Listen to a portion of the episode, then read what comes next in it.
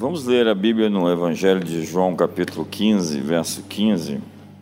Já vos não chamareis servos, porque o servo não sabe o que faz o seu senhor, mas tenho-vos chamados amigos, porque tudo quanto ouvi de meu Pai vos tenho feito a conhecer.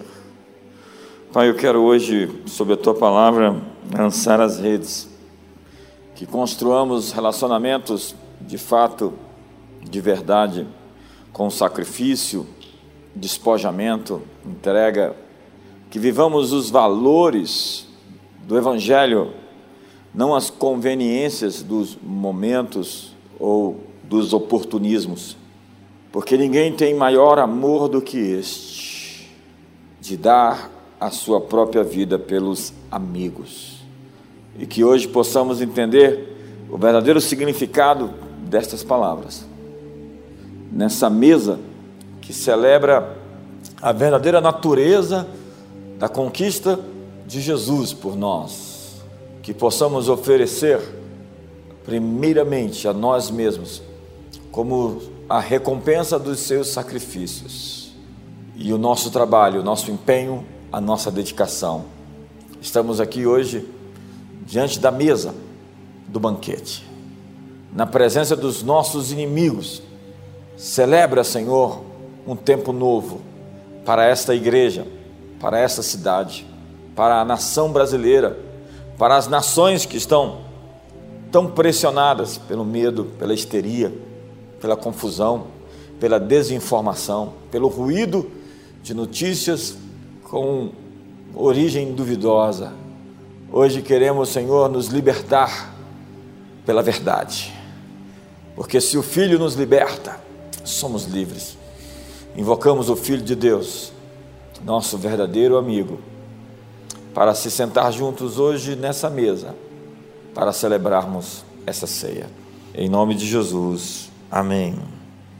Jesus chamou Zaqueu para uma refeição. Essa é uma grande demonstração de amizade bíblica. Você só come na Bíblia com quem você deseja ter comunhão. Ele escreve isso à igreja de Laodiceia. Eu quero comer com você e você comigo num projeto de comunhão, de relacionamento. Eu, outrora, tempos atrás, comecei a ter conhecimento da metodologia do Souzo, que é uma aplicação relacional da sua experiência de vida com o Pai, com o Filho e com o Espírito Santo. E eu tive uma experiência de me submeter a uma dessas sessões e tive uma experiência com Jesus incrível. Eu já tive muitos entendimentos, discernimentos, revelações, visões, até mesmo transcendentais, sobrenaturais na vida. Mas aquela foi uma experiência única. Entender a amizade de Jesus por mim especialmente. Como ele é um amigo fiel, um amigo fiel. E é isso que ele está dizendo aos discípulos hoje, sobre amizade aqui no texto que eu li. Amizade filéu, filos, né? esse amor, até mesmo sacrificial. Existe uma teologia sobre amizade na Bíblia, mas não é isso que eu quero hoje me dedicar. Poderia fazê-lo, Deus fez o homem também para ser seu amigo. E ele fez o homem à sua imagem e semelhança, como igual, para ter comunhão, relacionamento. Eu não posso ter relacionamento com a formiga. O meu relacionamento com um cachorro, minha comunhão com um animal, ela é limitada, porque nós não conseguimos conversar na mesma linguagem. Nós podemos ter comunhão com aquilo que nos é semelhante. E Deus fez alguém semelhante a ele para o relacionamento, não para uma religião. E ao nos criar, ele nos fez livres. Ele fez o homem livre. Paulo diz que para a liberdade Cristo nos libertou. E ele ainda diz que tudo me é lícito, mas nem tudo me convém, ainda mais as coisas que eu me deixo dominar por elas. Porque o que te domina te escraviza. Deus lhe fez e resolveu não lhe dominar, não lhe escravizar. Ele não nos criou como robôs, com um controle remoto controlando nossas direções. O diabo escraviza as pessoas com suas compulsões, manias, obsessões, obstinações, sem controle. Você não pode ser livre, a não ser que tenha a possibilidade de escolher o que é certo e o que é errado. Você não pode ser livre se você não tem a oportunidade de escolher ser bom ou ser mal. Cada um foi feito livre para ser bom ou para ser mal, para tomar boas decisões ou más decisões. C.S. Lewis, o autor de Nárnia, diz: o livre-arbítrio torna possível as pessoas serem más. O que há de errado no mundo? O que há de errado no mundo é que as pessoas fazem escolhas ruins e não foi Deus que escolheu por elas. Os problemas que existem no mundo não foram criados por Deus, foram criados por nós humanos.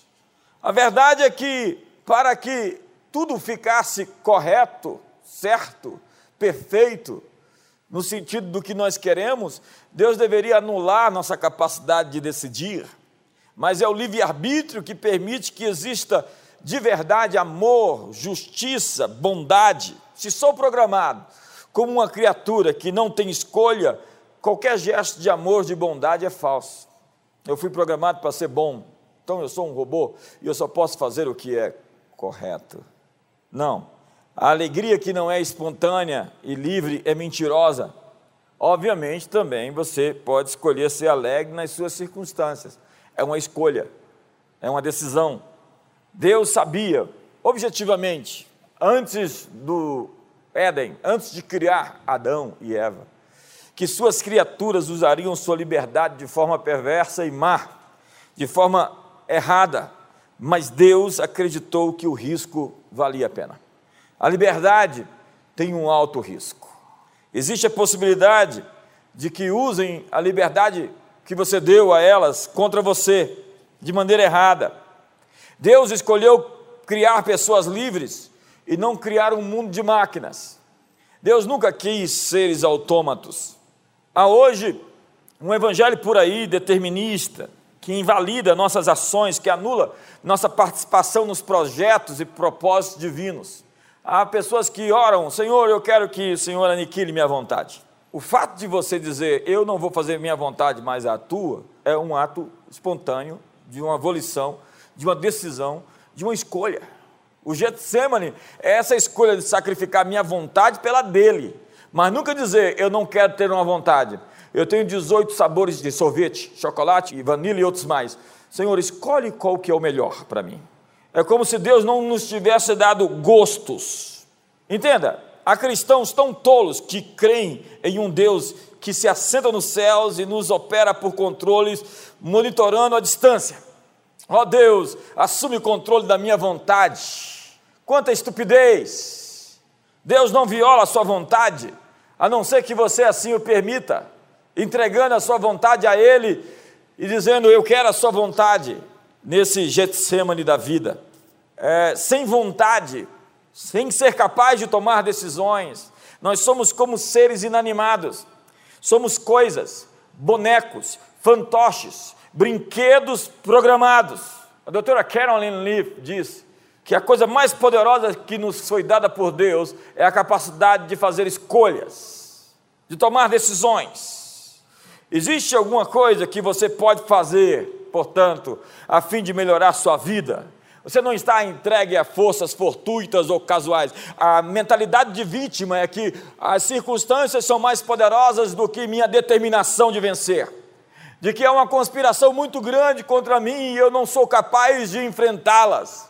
Que tudo que está acontecendo, as conjunturas e contingências da vida são mais poderosas do que o que existe em mim. Entenda, o piloto automático da sua vida são os seus pensamentos. Para onde você está indo? A porta da mudança só pode ser aberta pelo lado de dentro. Então não crie uma desculpa para justificar um fracasso. É preciso lidar com o seu planeta interior. Não importa o que lhe aconteceu no passado, você pode fazer o seu futuro ser melhor. Mas para isso, precisamos lidar com esses determinismos. Por determinismo, diga-se, leia-se, de alguém que dá uma resposta simples a uma questão complexa, ou de alguém que se entregou ao fluxo dos acontecimentos e simplesmente se deixou levar no roldão da história. Isso não é cristianismo, é estoicismo. Somos impotentes para mudar o curso das coisas. Somos incapazes ou insuficientes. Essa é uma mentalidade kármica. Nascemos assim, ou da Maria Gabriela. Eu nasci assim, vou morrer assim, eu sou desse jeito, as coisas vão ser sempre desse jeito. Isso é mentalidade hindu. Na Índia, alguém que acredita ser inferior por ter nascido de uma família ou de uma determinada casta. E esse sistema é tão opressor que as castas superiores, quando vê alguém se erguendo, vai lá e se acha no direito de destruir aquela outra casta porque eles lhes são superiores. Sistemas de castas. Temos então o determinismo genético. Você é o que é por sua natureza. Então o sujeito diz: sou violento porque eu tenho um DNA da violência. Eu tenho o DNA para ser um pervertido sexual. Eu tenho um DNA para ser isso ou para ser aquilo. Há tanta justificativa na pseudociência, que na verdade é o cientifismo, nessa evolução, nessa psicologia evolutiva, que na verdade quer justificar até mesmo o fato da mãe ter matado seus filhos. É, simplesmente ela tem dentro dela esse código genético, está escrito no seu DNA. Não! Entenda aqui, nós entendemos e a verdadeira ciência já percebeu de que as suas ações são mais poderosas do que a sua herança genética. As suas compulsões, suas manias, suas taras, as coisas que estão em conflito com a verdade de Deus em você podem ser vencidas por um poder de uma escolha, de uma decisão acertada, de uma afirmação. Paulo diz: ou o autor Hebreus diz, que vocês não resistiram ao pecado até o sangue, vocês podem vencer qualquer coisa, qualquer sentimento, qualquer contradição interna, qualquer pecado, porque vocês não estão debaixo da lei, vocês estão debaixo da graça, a graça suficiente em você para vencer qualquer coisa. Portanto, experiência é aquilo que nos acontece na vida. Criação é aquilo que nós trazemos para a vida. Na psicologia do desenvolvimento, há discussão sobre natural ou adquirido. Atitude é aquilo que nós fazemos com o que trazemos e com o que nos acontece na vida. Tudo é questão de atitude. Com o que me aconteceu ou com as coisas que eu geneticamente fui programado e epigeneticamente posso modificar. Como diz a doutora Carolyn Leaf, que o seu código genético o seu DNA é como uma programação zipada. E no momento em que você decide, você abre aquilo e altera. Você é muito poderoso, mais do que você imagina. Mas o seu poder reside em fazer escolhas, em tomar decisões, em ser firme nessa. Tem gente que não tem musculatura volitiva, sua vontade é flácida. Qualquer coisa atira dos seus propósitos, daquilo que ela determinou para si. Temos então o determinismo ambiental. Alguém em algum lugar é responsável por aquilo que você está vivendo. Eu digo repetidas vezes: você não é circunstancializado pelo seu ambiente. Você é um agente de transformação da realidade à sua volta. Há pessoas que somente refletem a imagem que vem ao seu redor. Isso chama-se espelho social. Eló em Sodoma. Ele ficou confuso e chateado com tudo aquilo que aconteceu, mas foi incapaz de modificar a realidade à sua volta, e sua esposa e suas filhas foram condicionadas por aquilo que eles assistiram do canal de TV a cabo de Sodoma e de Gomorra. Então elas ficaram apaixonadas por aquele estilo de vida pervertido, foram influenciadas por ele e refletiram através da sua personalidade. É o que eu defino como carnalidade. Carnalidade é você captar o ambiente e refletir através da sua personalidade. Uma pessoa espiritual, ela não reflete a sua volta o que está acontecendo, mas ela transforma a sua volta tudo o que está acontecendo por aquilo que ela tem dentro dela. Então, carnalidade é você ver situações pecaminosas, erradas, e você simplesmente absolver aquilo. Uma pessoa verdadeiramente espiritual, ela é impermeável, ela não é circunstanciada, ela não é condicionada, ela é condicionante, ela circunstancia, ela transforma a sua realidade, elas pintam um outro quadro, não é espelho social, é pintar uma outra realidade. Eu chamo isso de arquitetura espiritual. Nós somos arquitetos espirituais. A realidade está ruim, lá fora existem coisas que precisam ser modificadas e nós somos a resposta a tudo aquilo que está errado na sociedade. Nós somos a luz do mundo, nós somos o sal da terra, nós temos que temperar a realidade, nós temos que iluminar o mundo em trevas, nós somos a igreja de Jesus, coluna e baluarte da verdade. Me ajuda aí! E ainda temos o determinismo psíquico. É tanto determinismo, tem até o geográfico, dizer que o Brasil é o Brasil porque ele é quente e tal, Equador, essas histórias todas malucas. O determinismo psíquico reza que você se tornou o que é pela formação educacional que você recebeu, ou os eventos na sua infância moldaram seu caráter e personalidade, passando a governar sua vida.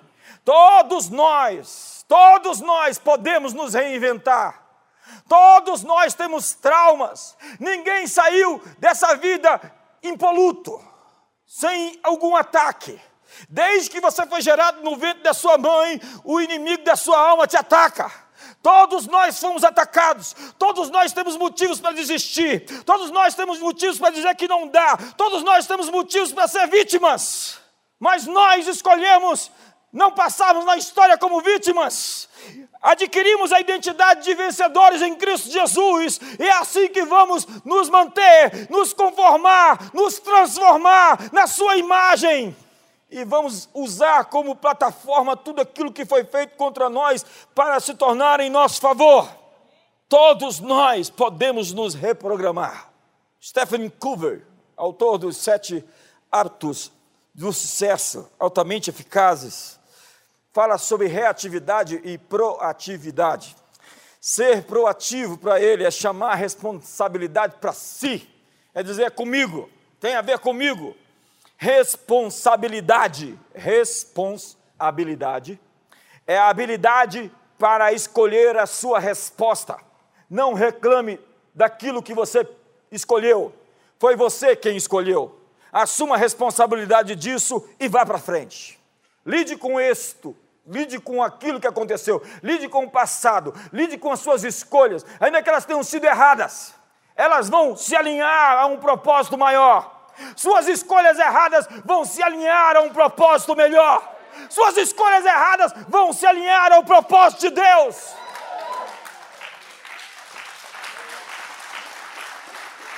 Então, condições, circunstâncias, contingências não podem nos condicionar nem controlar nossas mentes.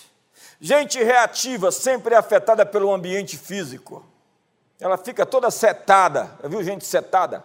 É seta para todo lado, toda hora está Oh, estou, estou oprimido. Fecha as arestas. Pessoas reativas constroem sua vida em torno da fraqueza dos outros. Eu sou assim por causa dele. Eu fiz isso porque ele fez isso. Ele me xingou, eu xinguei ele mesmo. Ele me tratou mal, eu vou tratar ele mal. Jesus não se deixou mortificar pela falha e fraqueza das pessoas. Ele continuou sendo Jesus onde foi. E quando as pessoas bateram no seu rosto, ele continuou amando elas. Gente reativa, quando tratada bem, se sente bem. Quando tratada mal, se sente mal. Um bom começo nessa manhã é aceitar a responsabilidade pela sua própria vida. Tudo é uma questão de escolha. Nós escolhemos nossa atitude. Portanto, prepare-se para vencer. Faça a preparação da vitória. Se organize para a vitória. Mas é preciso ter iniciativa para fazer acontecer. Jesus em Mateus capítulo 4, verso 35 ao verso 41, ele e os seus discípulos estavam no meio de uma tempestade, Jesus estava dormindo. Jesus estava dormindo, então o barco era grande. Aquele barquinho de Pedro lá é um conto, de carochinha. Se Jesus estava dormindo dentro do barco é porque o barco era grande. A fé dos discípulos foi o suficiente para ir lá e acordar Jesus. E acredite, Jesus acordou bravo. Já viu? Quantos aqui, quando são acordados, ficam bravos? Alguém disse: Uau! Eles acordaram Jesus, que tremendo! E Jesus acordou e resolveu o problema e ficou furioso com os discípulos. Diz para eles: Por que vocês são assim tão tímidos? Homens de pequena fé. Deu uma bronca em todo mundo. Alguém disse: Isso não é razoável. Tava, o barco estava afundando, tinha uma tempestade lá fora. Então eles gritaram, oraram, oraram, falaram em línguas, oh, aleluia. Disseram: Senhor, salva-nos, nós vamos morrer. E deu certo. Jesus apareceu e o salvou. Mas ele não ficou feliz com aquele desempenho dos discípulos. Ele esperava algo mais deles. Ele esperava que eles usassem as ferramentas que tinham. Ele esperava que eles fossem arquitetos do seu próprio milagre. Ele esperava que eles resolvessem o problema e não precisassem dele para isso.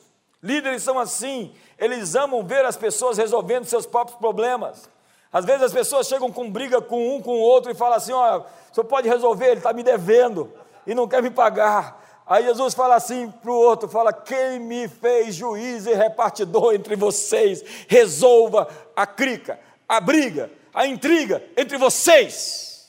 Não dá nem para dar um sorriso para o irmão, não dá para sorrir com os olhos aí.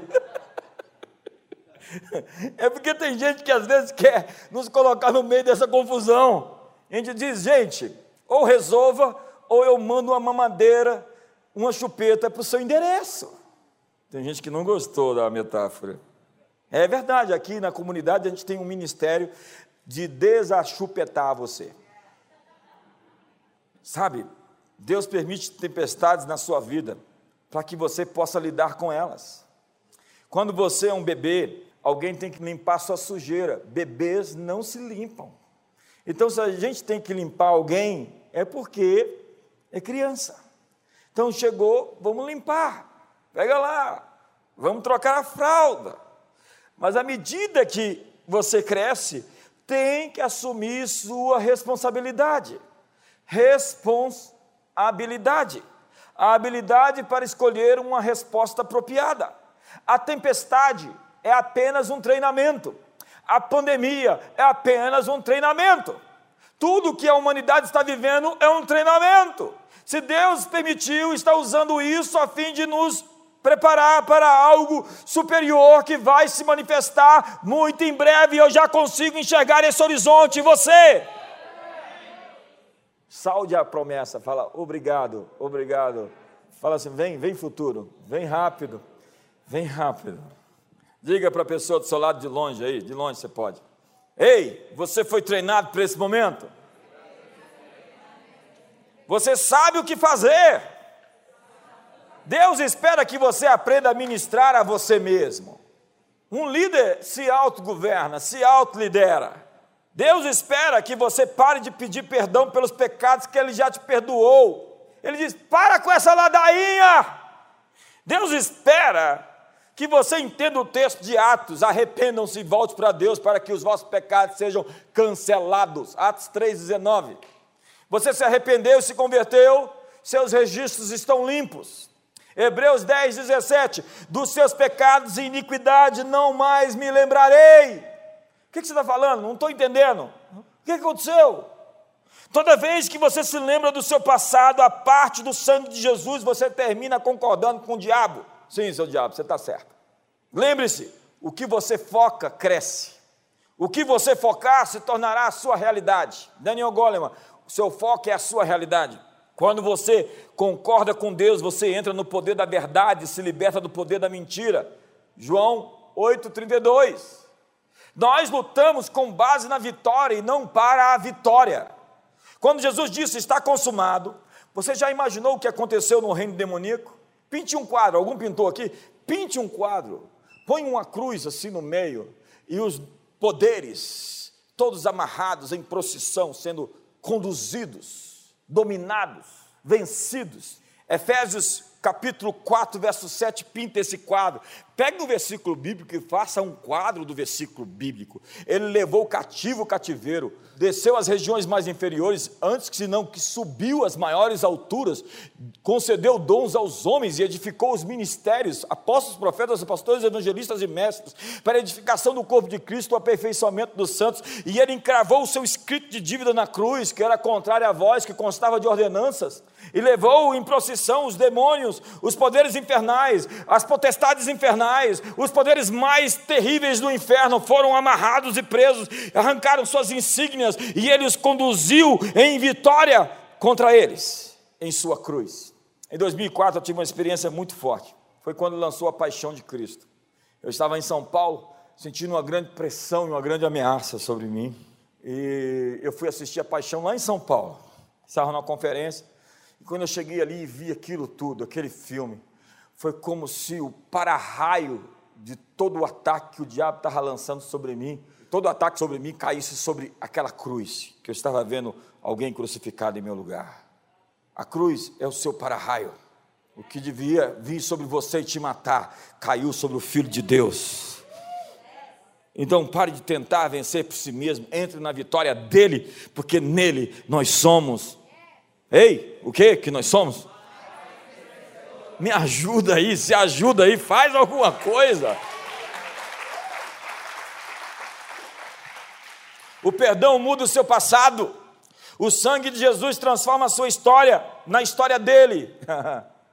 transforma a sua história na história dele. Você agora é um testemunho da graça de Deus. Diga, eu sou um testemunho da graça de Deus. A graça é a coisa mais desconcertante que existe. Não existe nenhuma religião, nem mesmo na religião que se chama cristã dos legalistas e dos assassinos da graça a graça ela é escandalosa. A graça é um negócio inentendível. Como é que Deus dá a alguém nada que ele mereça? Como é que Deus trata de maneira tão bondosa alguém que não fez por merecer. É o escândalo da graça. Se prepare, porque esse escândalo vai ficar maior. Porque a graça vai superabundar, ela vai transbordar. Deus vai encher você de favor e de benefícios que você nunca fez por merecer. Por quê? Porque nós já não vos chamamos de servos, eu vos chamo de amigos.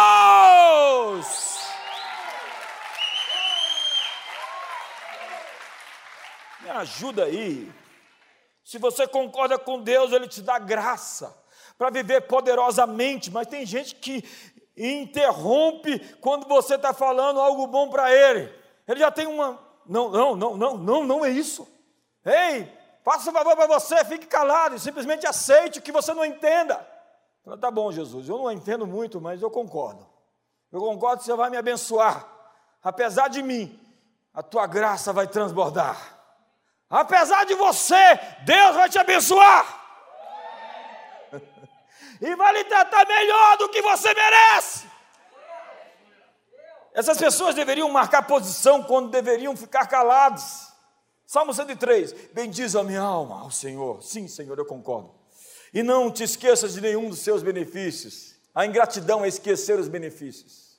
É Ele quem perdoa todas as tuas iniquidades quem sara todas as tuas enfermidades? Eu digo sim amém. Não nos trata segundo os nossos pecados, diz o verso 10, nem nos retribui consoantes as nossas iniquidades. Pois quanto o céu se alteia acima da terra, assim é grande a sua misericórdia para com os que o temem. Quanto dista o Oriente do Ocidente, assim afasta de nós as nossas transgressões. Como um pai se compadece de seus filhos, assim o Senhor se compadece dos que o temem. Como um pai. Diga como um pai. Difícil isso. Porque tem tanto pregador falando de paternidade e vivendo como órfão. Nós nos convertemos para um relacionamento. Já não vos chamamos de servos. Porque o servo não sabe o que faz o seu senhor. Vos chamamos de amigos. Deus não fez escravos. Deus não quis nos escravizar. Ei, política sem Deus é governo de tirania, de despotismo. Confere isso na China, confere isso no comunismo, confere isso em todas as esferas onde Deus não está presente. A ideia primordial sobre aquilo que os americanos viveram é que Deus deu aos homens as suas leis, o seu poder, a sua autoridade. E homens elegem outros homens a fim de os representar. Esses direitos são inalienáveis. Inalienável é que o homem não me deu o direito de ir e vir. E por isso ele não pode tomar isso de mim, porque foi Deus que me deu. Quantos me entendem aqui? Então, direitos inalienáveis são direitos dados por Deus ao homem que nenhum homem pode tirar, em nome de qualquer coisa que ele queira assim fazer. Todo mundo em casa? Fecha o parêntese, voltemos. Quando Deus nos fez, Ele nos fez para relacionamento. Eu já não vos chamo de servos, porque o servo não sabe o que faz o seu Senhor, mas tem-vos chamado amigos. Somos chamados de amigos mas nós nos vemos como servos e não como amigos de Deus. Qual o problema com o servo? Servos são orientados pela tarefa, amigos são focados no relacionamento. A obediência é o principal foco do servo. Amigo tem a mesma batida do coração. Não que o amigo não obedeça, mas que ele tem algo além da obediência. É como diz John Maxwell: a verdadeira conexão é a conexão do coração. Enquanto o servo obedece preceitos, o amigo caminha ao lado. Servos trabalham para Deus, amigos trabalham com Deus. Servos trabalham para obter favor, amigos trabalham com base no favor.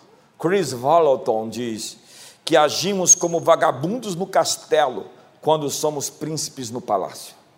A história do filho pródigo é aquele filho que deixa a casa do pai e quando volta com o discurso pronto, trata-me como um dos teus servos o pai o cala e prepara uma festa e mostra para ele que existem tantas riquezas que ele não é capaz de gastar tudo. Mas o filho mais velho era o dono da fazenda, mas se via como um dos servos. Há pessoas que, como o filho mais velho, vivem como mendigos.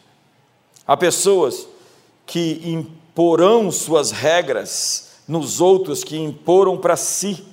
Acredite, Fundamentos não podem ser mudados, mas regras que ultrapassem o evangelho bíblico devem ser considerado legalismo anátema. Paulo diz em Gálatas que se alguém descendo do céu, ainda que um anjo, vos pregue um evangelho diferente daquele que vos temos pregado, seja anátema. É o que Paulo chama do evangelho da circuncisão. Tito, capítulo 1, verso 10 diz assim: Porque existem muitos insubordinados pauradores frívolos e enganadores, especialmente os da circuncisão. Eles queriam circuncidar de novo os que nasceram de novo. Quando Paulo diz que a verdadeira circuncisão é feita no coração. E o verdadeiro judeu é o nascido de novo. Então os legalistas querem nos impor um jugo religioso como outro evangelho. Paulo diz: ó oh, Gálatas insensatos para a liberdade Cristo vos libertou. Não vos ponhais de novo a julgo de escravidão. Querem nos circuncidar, tirar a nossa liberdade de quem somos em Cristo. A religião crucifica o novo homem, o homem redimido. Mas nessa manhã, Deus tem uma promoção para nós. Ele quer que decidamos com Ele. Ele deseja a nossa participação. Nós somos, então, seus colaboradores. Essa é a linguagem bíblica. À medida que crescemos, aquilo que é do pai torna-se nosso. Um filho bebê não se importa com os negócios do pai. Um filho que amadurece entra na empresa do pai. E a empresa do pai chama-se Reino de Deus. Deus quer que sejamos parte do processo do desenvolvimento de sua obra criativa. Um relacionamento tem ideias, tem sonhos, tem desejos compartilhados. Em Cristo, nós nos tornamos parceiros, amados e voluntários de Deus. Não existe um folheto com instruções detalhadas. Ele só nos deu um mapa e nos entregou um livro com os seus valores. Opere sobre esses valores. Ame como eu vos amei. À medida da nossa maturidade, ele nos dá mais autonomia. E você tem maior autoridade e confiança quando você vence as suas tentações. A tentação sempre é uma prova de confiança. Então, quando Deus permite, Deus não tenta ninguém, mas permite que você seja tentado, é porque Ele está provando se você é confiável. Lembre-se disso a próxima vez. E se Deus não aceitar alguma das suas ideias, e serão muitas que Ele não vai aceitar, é só porque Ele tem uma ideia melhor para você. É, nós temos sempre um Getsemane, em que nós temos que dizer, não a nossa vontade, mas a tua. Isso é uma escolha. Deus tem planos e ideias muito específicos que nenhum de nós tem a chance de mudar, porque Ele tem um overview, uma visão completa, uma visão melhor das coisas. Jesus disse: Se vocês perdoam alguém, eu também perdoo. Deus disse: Suas escolhas podem ser as minhas escolhas. Tem coisas que você não vai modificar mas eu estou aberto para uma conversa sempre. Isaías 43, verso 25 diz: Apresenta as tuas razões, mostre-me os teus motivos. Entenda que isso já está no Antigo Testamento, Moisés conversando com Deus. Deus diz para Moisés: Eu vou destruir esse povo, vou fazer uma nação depois de ti. Vou destruir Moisés, este teu povo. A linguagem é muito engraçada, porque Moisés diz: O Senhor vai destruir o teu povo? Deus chama o povo do povo de Moisés, e Moisés responde e diz: você vai destruir o teu povo, ele é o teu povo. É um confronto assim básico entre criatura e criador. Deus fez pessoas inteligentes e espera que nós todos tenhamos um cérebro. Ele quer interação inteligente. Ele deseja que nós liguemos na terra para que ele concorde no céu. Ele diz: É, JB, é isso. Vamos lá, é isso. Vamos. É o mistério da oração. Para que oramos? Se Deus é tão religiosamente soberano, como alguns querem acreditar, por que ele me disse para orar? Ele não podia fazer tudo sem que eu orasse? E ele diz: pede, ele diz: busque, ele diz: bata na porta, insista.